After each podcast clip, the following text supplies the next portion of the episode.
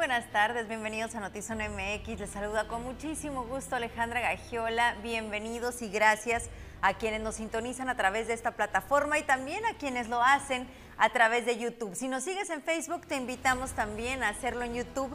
Ahí también tenemos conversaciones interesantes porque como siempre les decimos, la conversación es con ustedes. Y bueno, desde ayer que le dimos a conocer esta información, por supuesto ha conmocionado al mundo, a Estados Unidos definitivamente, pero al mundo. La estadística de 288 eh, tiroteos en escuelas de Estados Unidos en la historia de ese país y en la que le sigue más cercana es México con 8. Después de eso, Arabia Saudita con 6. Entonces creo que podemos con esa cifra darnos cuenta de que si esto no es suficiente para poner sobre la mesa el tema del control de armas en el vecino país, pues no sabemos qué lo, va, qué lo va a hacer porque parece que se defiende más el derecho constitucional de portar un arma que la vida. Y resulta que un excompañero de clases de este joven, del asesino de 18 años y de tres adultos, del, del asesino de 18 años que mató a 18 niños y a tres adultos en una primaria de Texas, dijo que Ramos le envió un mensaje de texto con fotos de un arma de fuego que tenía en una bolsa llena de municiones y esto días antes del ataque. El amigo dijo que los demás se burlaban de él en la escuela por la ropa que llevaba y por la situación económica de su familia y finalmente que se le veía cada vez menos en clase, que no iba a la escuela y que poco a poco la abandonó. Según el gobernador de Texas, Greg Abbott, el tirador llegó hasta el colegio en un auto y entró a la primaria. Y ayer también le mencionábamos que se presumía que su abuela había muerto y no. Lo que sucedió es que al tratar de salir, cuando ella se da cuenta de que viene con las armas y las municiones, lo trata de detener y le dispara, pero logró eh, sobrevivir y estaba en el hospital con varios impactos de bala y las reacciones de políticos definitivamente no se han hecho esperar. El embajador de Estados Unidos en México, Ken Salazar, pidió a los líderes de su país que prohíban las armas de asalto luego de este tiroteo en la escuela primaria y, dijo ruego porque los líderes en Estados Unidos tengan ahora el valor de prohibir las armas de asalto. Esto lo escribió también en redes sociales y calificó el tiroteo como un atroz acto contra la humanidad. Y bueno, ya les había mencionado que Luis Eduardo andaba de parranda, pero la realidad es que está en Wisconsin y está trabajando. Y me voy a enlazar con él porque él tiene reacciones de primera mano de la gente en Estados Unidos. ¿Cómo visualizan este tema y cómo visualizan también el tema del control de armas? Adelante, Luis Eduardo, buenas tardes. ¿Qué tal, Alejandra? ¿Cómo estás? Qué gusto saludarte. En efecto, estamos aquí en Wisconsin a una hora 30 minutos de Minneapolis, un lugar que se caracteriza por la inmensa producción de queso y por ser la casa de uno de los eh, mejores equipos de la NFL, los Green Bay Packers. Y aquí nos encontramos eh, justo después de este trágico fin de semana donde ya más de 21 personas se contabilizan, han perdido la vida, entre ellos la mayoría niños de entre 7 y 10 años de edad. La tragedia precisamente de Texas, una de las masacres más crudas, cruentas que ha tenido la historia de este estado. Y aquí la percepción es eh, pues de dolor, es también de suma confusión en cuanto al debate que vuelven a ponerse sobre la mesa los legisladores que están obviamente representando este estado y que tienen que llevar el clamor de la gente. Sin embargo, este, aquí donde estamos, el estado de Wisconsin, es un lugar donde predomina el uso y el gusto por las armas. Es eh, un lugar donde la cacería es parte de las actividades y donde está muy regulado el tema del control y además muy arraigado el tema del control. Como te puedes dar cuenta Alejandra, el tema sí es complicado puesto que la mayoría de la gente que aquí por lo menos, tanto anglosajones, como personas que se arraigaron ya de muchos años aquí, eh, tienen la cultura de la posesión, la cultura del acceso a las armas. Eh, para ellos da lo mismo si es una pistola de calibre 50, un revólver, un rifle de asalto o una de esas que le llaman eh, cañones de combate aéreo. Las armas aquí son las armas y punto. Entonces, el tema, como dicen, es lo que se debe de legislar es quienes tienen acceso a las armas y luego entonces controlar que personas no aptas, como bien lo decía nuestro entrevistado, pues no tengan acceso. Eh, regreso contigo, Alejandra. Te mando un fuerte abrazo a ti y al auditorio de Zona MX. Estamos en contacto, nos vemos pronto. Luis Eduardo, muchísimas gracias. Y bueno, a tu regreso vamos a volver a abordar este tema porque eh, recuerdan que hace algunas semanas eh, ponía Luis Eduardo sobre la mesa este asunto y decía, ante el recrudecimiento de la violencia no sería conveniente en México pensar en la legalización de armas y obviamente él aclaraba previo estudios y, previo un entrenamiento y demás, pero vemos este tipo de situaciones y vemos que no hay control y vemos que es complicado, aun cuando podría haber algunos candados para obtenerlas, el evitar que un joven, seguramente con muchísimos problemas eh, psicológicos y demás, decida hacer algo como lo que sucede ayer y como lo que sucedió 288 veces en escuelas de Estados Unidos. Porque esa cifra ayer que la leí realmente me hizo muchísimo ruido en escuelas. Ahí no estamos contando el boliche, el cine y todas aquellas otras tragedias de las que le hemos dado cuenta en su oportunidad. Saludos a quienes se conectan en este momento. Por supuesto, escuchamos y leemos sus comentarios. Marta Cázares, un beso enorme hasta Mexicali. Te estamos viendo qué triste noticia, tristísima noticia, tristísima, porque eh, en todos los casos una ejecución es triste, pero cuando se habla de niños, estas almas inocentes que en la mañana llegaron a la escuela con toda la esperanza y una vida por delante, y las familias destrozadas que quedan, realmente es más allá de nuestra comprensión. Y precisamente Luis Eduardo en Wisconsin platicó con una persona y reiteraba eso que nos mencionaba ahorita. Hay un arraigo. La gente defiende la aportación de armas en Estados Unidos. Vamos a escucharlo. ¿Cuál es tu pensar acerca de lo que sucedió en la escuela en Texas? Creo que es un acto terriblemente trágico. Personas inocentes perdieron la vida y deberíamos de, estar muy tristes por eso. ¿Y qué opinas con respecto a que ahora sí se legisle para que no tengan todo el mundo acceso a las armas? Yo no creo que ese sea el problema. Aquí en Wisconsin utilizamos las armas, siempre y cuando sea del, con las debidas precauciones. Personas a las que tenemos acceso a las armas debemos saber guardarlas para que los, las personas no aptas para portar armas o usarlas eh, no puedan tener acceso a ellas. Creo que ahí es donde está el problema en, en cuestión de las armas. ¿Y es normal que una persona después de los 18 años pueda comprar un rifle de asalto? Creo que aquí en Wisconsin, si a lo mejor me equivoco, creo que la edad es a los 21 años, pero sí, sí puedes comprar un arma. ¿Y eso cómo lo ves tú? ¿Cuál es tu percepción de ese tema?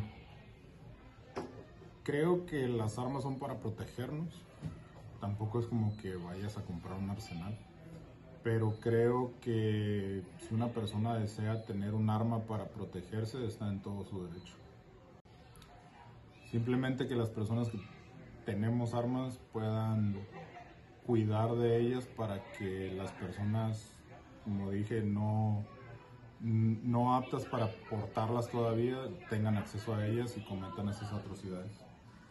Muchas gracias testimonio que recabó Luis Eduardo en Wisconsin de una persona que considera que debe haber mejor control, pero que deben debe permanecer este derecho constitucional en Estados Unidos de portar armas. Y ahí es en donde abro el debate y la conversación con usted. Eh, ¿Qué opina? ¿Cómo lo percibe? Porque aquí yo difiero, creo que coincido en parte, pero difiero en el sentido de que aunque se tenga un control, el qué eh, resguardo se les da a las armas en distintos hogares. Es decir, en este caso este joven la obtuvo de algún lugar, pero en muchos otros casos que, sabemos de la historia de Estados Unidos en donde se han dado estos tiroteos, era que el papá lo tenía pero no lo guardaba de forma correcta y el, el adolescente o el joven eh, se lo lleva y, y, el resultado es este fatal que conocemos. Entonces, creo que ahí yo, yo sí sería de la idea de que deberían de ser más estrictos hacia quien lo tiene y no solamente defender este derecho constitucional de portar un arma. Eh, usted tiene la última palabra y por supuesto leemos con muchísimo gusto sus comentarios. Mientras tanto, regresamos aquí a la región en donde Tijuana pues tiene un problema serio de inseguridad y estas son las cinco colonias más inseguras.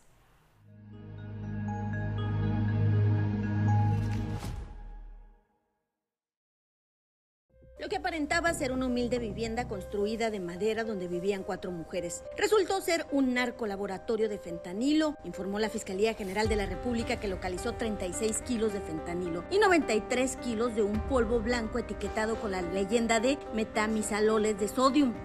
Lo que aparenta ser un inmueble para una familia de escasos recursos, aquí era donde fabricaban la droga de fentanilo. De acuerdo con autoridades federales, fueron 93 kilos de diferentes químicos los que localizaron al interior. Aquí vivían cuatro mujeres desde hace un mes. Supuestamente rentaban en la parte de enfrente.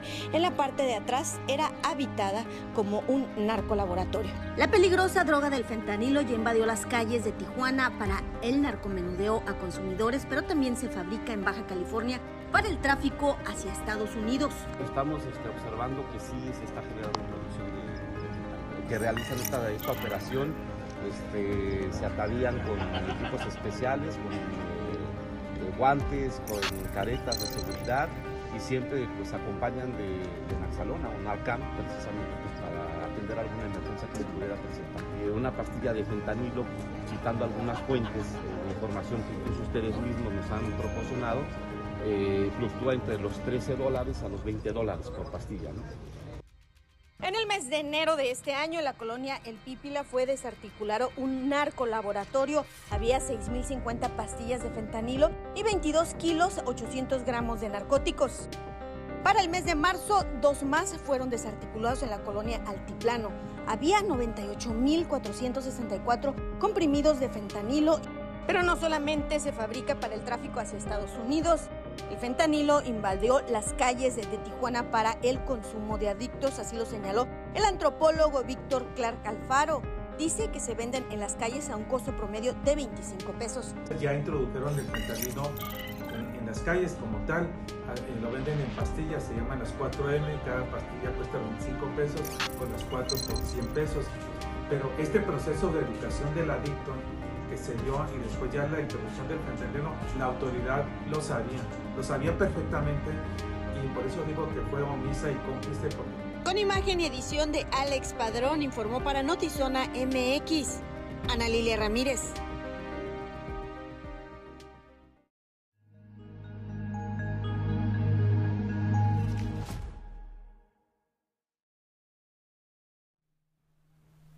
Hace algunos días le eh, platicábamos que un agente de la Agencia Antidrogas de Estados Unidos hablaba precisamente del fentanilo y decía que era un reto que enfrentaba la autoridad en este momento por la facilidad de su traslado o de su comercialización, que no se requerían grandes paquetes como otras drogas y que no era tan visible también como trasladar otras drogas y que por eso enfrentaban esta situación. Así que, bueno, aquí eh, un logro de la autoridad de detener o localizar este laboratorio. Y retomamos el tema de las colonias inseguras de Tijuana eh, y estas son las cinco.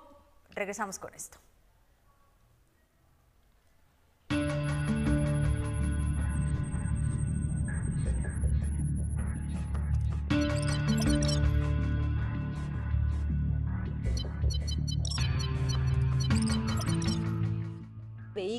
Robos a casa, habitación y transeúntes, así como robos a comercio, son los delitos más comunes en estas cinco colonias, las cuales están marcadas como las de mayor incidencia delictiva de la ciudad de Tijuana, Baja California, según los datos registrados por las autoridades de seguridad. Es precisamente esta colonia, la zona centro, la cual tiene el primer lugar de acuerdo a los datos de la Secretaría de Seguridad Ciudadana con más incidencias delictivas, presentándose mayores casos los días martes en un horario de 10 de la mañana a 12 del mediodía. Los ciudadanos que trabajan o acuden a realizar alguna compra o utilizar algún servicio nos cuentan que tienen que cuidar el horario en el que acuden. Ahorita en estas horas cuando vengo, vengo siempre esas horas. Sí veo que pasan muchas cosas, todo, mucho peligro, pero mm, a mí, gracias a Dios, no. Hasta ahorita no, ni que me pase, porque ahí caigo. pero sí, está muy peligroso. No, pues yo, a la hora que yo me venga, ya, pues, está muy es mucho, muy, mucho, muy conflictiva, pero pues ¿qué hacemos? Vamos a tener que, que, trabajar. Si no trabajamos, ¿qué, hace, ¿qué hacemos? Y es que ya sea ellos o sus familiares han sido víctimas de los robos en las calles. Entonces, pues de, de todas maneras, apenas le acaban de arrebatar de la mano a mi hija el teléfono, hace como 15 días. ¿Era temprano, de noche? Eh, era temprano, iba a trabajar, ella entra a las 10 de la mañana. Sí, porque pues, aparte ni se ve ningún policía, no se ven patrullas, no se ve nada. Digo, pues entonces no están haciendo nada. Esa es la verdad. En segundo lugar se encuentra la zona urbana Río Tijuana. En tercer lugar la colonia Camino Verde. En cuarto lugar la colonia Mariano Matamoros, centro. Y en quinto lugar la colonia Río Tijuana, tercera etapa. Es en la zona centro en la que se tiene el mayor índice de robo de vehículo con un 57% el Pípila con un 20% de robo a comercio, nuevamente la zona centro con un 17% de robo a transeúnte y la colonia de El Laurel con un 6% en el robo a casa habitación. Según la Secretaría de Seguridad Pública Ciudadana, son los tres primeros días de la semana, lunes, martes y miércoles, en los cuales se cometen más estos delitos. De acuerdo a los comerciantes de la zona centro, el horario ideal para retirarse es a las 5 de la tarde, un horario en el cual también está marcado como bajo en incidencia delictiva de esta zona. Con imágenes y producción de Tania Hernández para Notizona MX, redefiniendo la información, Keila Bustos.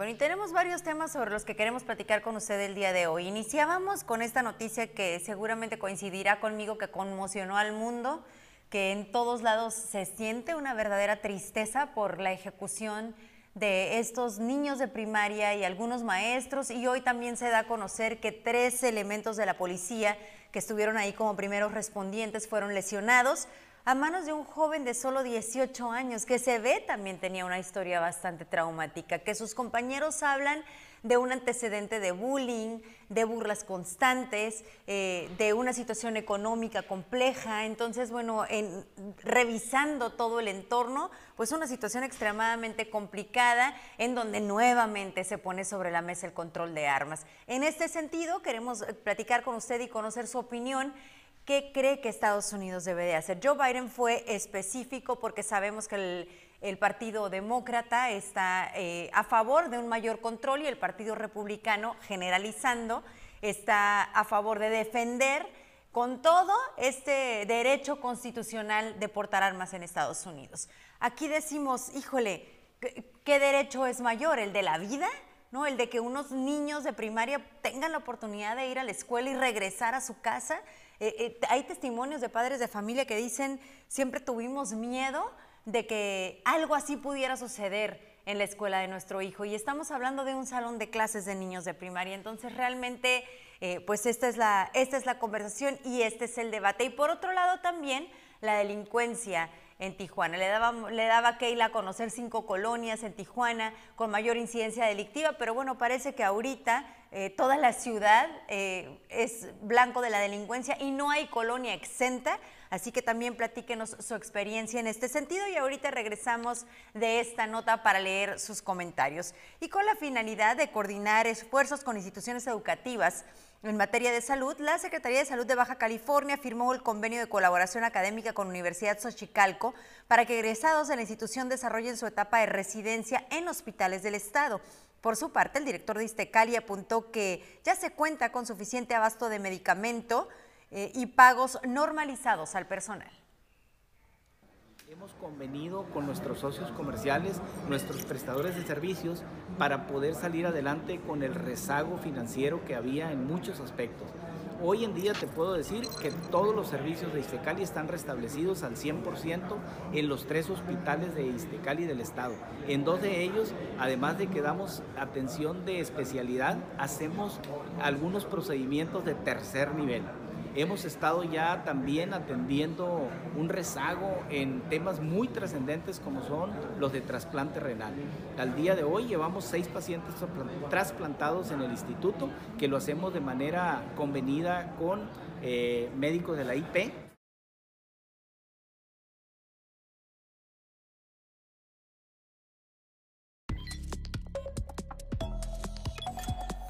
Información en breve desde Notizón MX. Finalmente quedará cancelado el fallido proyecto de una planta fotovoltaica, ya que no contaba con los permisos de las autoridades federales y con cláusulas que afectaban y ponían en riesgo los recursos de la entidad. Esto lo confirmó la gobernadora de Baja California, Marina del Pilar Ávila. Se presume que este sea el caso por el que la Fiscalía citó a declarar al exgobernador Jaime Bonilla y a 10 exfuncionarios más. Y el asesino de tres personas la tarde del lunes en un despacho jurídico ubicado en la colonia Roma en Ciudad de México utilizó un silenciador al momento de accionar el arma de fuego. Por ello, vecinos no escucharon las detonaciones. Autoridades confirmaron que se trató de un ataque directo. Los primeros avances en la investigación de la Fiscalía Capitalina arrojaron que pudieron participar al menos otras dos personas en la agresión que le sirvieron como muro y facilitaron su escape en motocicleta, que parece es el nuevo, el nuevo modus operandi de la delincuencia. Y del 31 de mayo al 5 de junio se va a realizar el torneo anual de golf en conmemoración del aniversario del Club Campestre de Tijuana, en el cual se espera la participación de más de 300 jugadores de la región, un evento que se ha vuelto ya muy tradicional, en donde el principal objetivo es la convivencia y la camaradería es para el consejo directivo y para el comité de golf un honor y una satisfacción el, retomar las riendas del mejor torneo que se realiza a nivel amateur en el noroeste de la República. Por cuestiones obvias de pandemias y demás detalles, en los últimos dos años no pudimos eh, llevar a cabo el torneo como se acostumbra, pero el comité organizador, con la nueva modalidad, la verdad que se pusieron las pilas y nosotros como coordinadores, tanto en el consejo como en el comité, les hemos, les hemos dado todas las herramientas y todo el apoyo para que esto sea un éxito. No cabe duda que el trabajo en equipo siempre lleva a un buen fin. Este torneo creemos que va a rebasar por mucho lo que se ha llevado a cabo en otros años. La muestra es que hace un mes ya estaba lleno el torneo, el cupo y la organización. Y pues la verdad que cuando ya se cuenta con hasta con la medida de camiseta de cada jugador, se hace más sencillo el llevar a cabo la organización. Una tradición ya para todos los golfistas aquí en Tijuana. Y saludamos a Juan Manuel que dice saludos, muy buenas tardes, muy buenas tardes Juanito, Angélica Márquez, Pedro Martínez, Covarrubias FC, Teresa Campante. Gori Vargas, Rosa María Nieves, Elsa Hernández, Asael Hernández, Ángel Giovanni, muchas gracias por sintonizarnos y estar pendientes de Notizón MX. Y, bueno, vamos a otros, vamos a otros asuntos. Y Profeco, em, no sabemos si tenga realmente una facultad vinculatoria y no en todos los casos. Y también muchas veces es como ir a denunciar al Ministerio Público. Se toma tiempo y también son procesos largos para que finalmente pongan atención, pero bueno, por algún tiempo las oficinas no estaban instaladas en la capital del estado y tres años después regresan.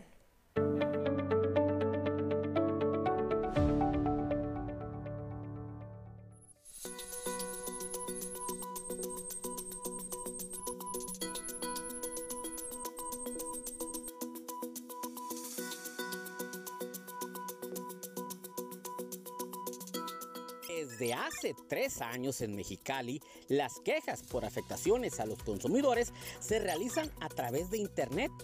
Y para el seguimiento, los mexicalenses tienen que trasladarse a las oficinas de la Profeco en Tijuana. Al parecer, esta problemática se va a destrabar luego de la intervención de diputadas ciudadanos que nos dicen esta necesidad que tienen por en el año del 2019 eh, eh, la dependencia, la entidad a nivel federal este, decidió cerrar las oficinas, lo que era la subdelegación aquí en Mexicali. Se tuvieron que hacer gestiones a nivel nacional para buscar un esquema de apoyo a los consumidores de Mexicali. En días pasados, por parte del Congreso eh, Estado de Baja California presentamos un exhorto dirigido al titular de la oficina a nivel federal eh, de la Procuraduría Federal del Consumidor, Ricardo Schiffer, eh, así como al delegado en Baja California, a Ruiz Uribe, para apoyarnos con las gestiones que sean necesarias para que volvamos a tener una oficina de, de, eh, de Profeco aquí en México.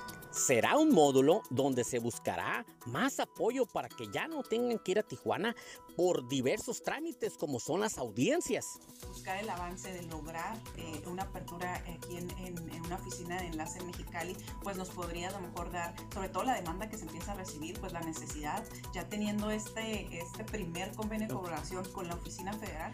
Es una decisión muy importante para los mexicalenses, consideran autoridades municipales, luego que en comisiones el cabildo le dio la luz verde Efectivamente, en base a las gestiones de la diputada Alejandra Han, se pudo lograr a través de nuestros ediles que nuevamente el municipio de Mexicali pueda tener un módulo, el cual va a estar ubicado en el centro histórico para que la gente se pueda acercar a la Profeco. Es algo importante porque pues, es, la, es, la, es la Procuraduría del Consumidor, es, es algo sumamente importante. La Profeco recibía cerca de mil denuncias al año en Mexicali, por lo que se espera que los abusos contra los cachanillas tengan un lugar accesible donde denunciarlos. Con producción de Jorge Madera para Notizona MX, redefiniendo la información, José Manuel Yepes.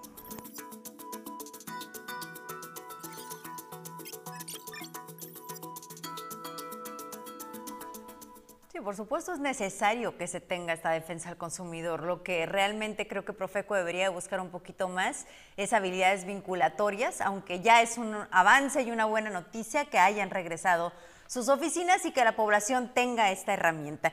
Y bueno, siempre hablamos de buenas noticias cuando hablamos de inversión para Baja California. Y hace algunos días tuvimos la oportunidad de platicar con estos dos grandes del boxeo aquí en Notizón MX, con Julio César Chávez y con Roberto Manos de Piedra Durán. ¿Qué tiene que ver la inversión con estos dos grandes? Pues en esta cápsula les explico.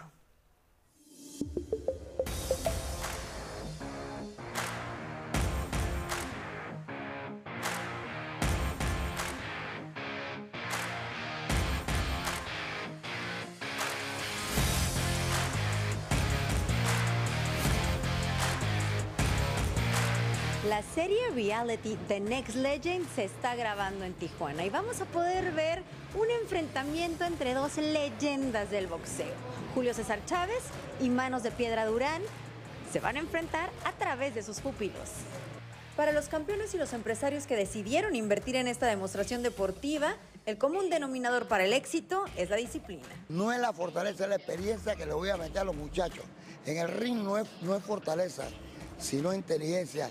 Y ahí es donde me voy a ganar Chávez, porque Chávez no puede ser más inteligente que el equipo mío. Lo principal que es la disciplina, pero sí se necesita talento. Pero el talento yo se lo puedo dar, lo puedo enseñar, lo puedo eh, eh, transformar si él se dedica y él hace caso. Ambición sí la tienen en cuanto a dinero, pero pagar el precio para lograr, que es el sacrificio, dietas, este, ser constantes y todo lo que necesitas para tener éxito. Creo que el pelo actual ve la televisión y cree que es puro show y no es lo mismo ya estar arriba de un ring. Queremos realmente eh, jóvenes deportistas que tengan un nivel, ¿no? Eh, que nosotros, eh, que un experto vea para poderlos traer. ¿Qué expectativa debemos de tener de esta serie? Vamos por esas grandes peleas, por esas grandes peleas que vimos de Roberto Durán, con esas grandes peleas que vimos de Julio César Chávez. Entonces, pues ahí yo creo que es al contrario, una gran oportunidad la que tenemos y pues la vamos a hacer lo mejor posible. Y creo que es buen momento para eh, ver peleadores mexicanos y toda América Latina en este torneo pues representando a, a, ambos países y toda América Latina. Tijuana específicamente es una de las cunas del boxeo a nivel mundial y le vamos a hacer honor a eso. El reclutamiento de los peleadores que formarán ambos equipos será determinante. Eh, bueno, vamos a tener de toda Latinoamérica.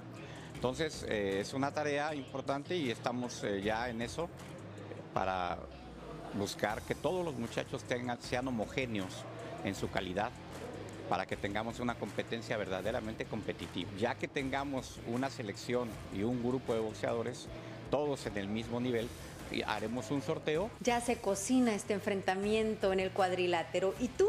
¿Eres Team Chávez o Team Durán? Para Notizón MX, Alejandra Gagiola en la cámara, Lordan García. siempre nos preguntamos quién fue el mejor ligero en la historia del boxeo latino. De mi equipo tengo los mejores y le voy a ganar a Chávez. Le voy a sacar un campeón a Chávez porque lo voy a dar en ridículo. Chávez no puede con el equipo de Roberto Mano de Piedra Durán. Mano de Piedra Durán para que tú lo sepas. Hola amigos, les saludo a su amigo Julio Chávez para invitarlos a que se unan al Team Chávez. Saludos, bendiciones.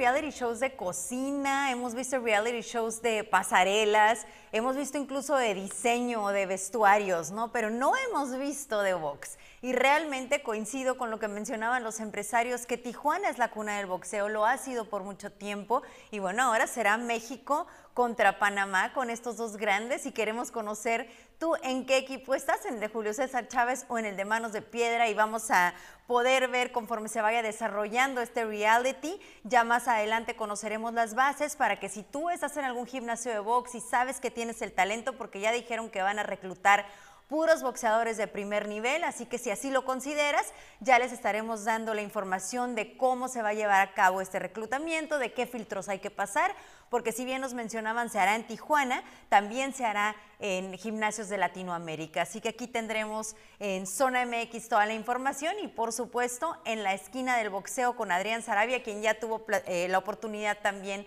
de platicar con ambas leyendas. Así que The Next Legend tendrá también sus redes sociales y ahí pueden seguir eh, o dar seguimiento a todo el desarrollo. Y bueno, solamente participando, y esto usted ya lo sabe, eh, con cualquier comentario, saludos o participando también en las preguntas que hemos hecho a lo largo del noticiero, puede ganarse boletos tanto para el béisbol como el básquetbol.